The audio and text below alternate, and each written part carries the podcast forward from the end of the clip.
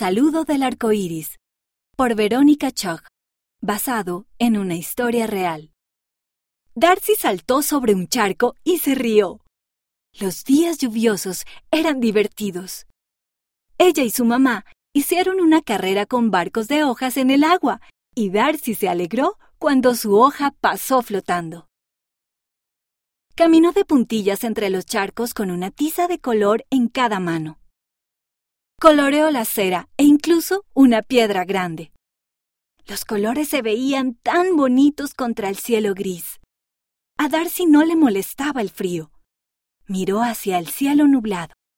Mami, ¿me puede ver el Padre Celestial en este momento? Preguntó Darcy. Sí, el Padre Celestial te puede ver ahora mismo, dijo la mamá. Darcy pensó por un momento y entonces levantó la mano y saludó. Hola, saludando al cielo. Quizá el Padre Celestial podía ver que lo estaba saludando. Finalmente, Darcy y su mamá entraron para calentarse. Darcy tomó un trozo de papel y dibujó un brillante arco iris. Se lo mostró a su papá cuando llegó a casa y le contó todo lo que se divirtió ese día lluvioso.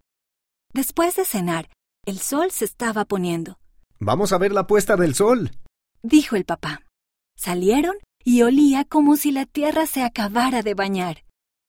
Las nubes estaban esponjosas y rosadas, y en el cielo estaba el más brillante y más hermoso arco iris. ¿Recuerdas quién hace los arcoíris? preguntó la mamá. el Padre Celestial los hace. Dijo Darcy, poniendo los brazos alrededor de sí misma como un abrazo. Creo que ahora él me está diciendo hola.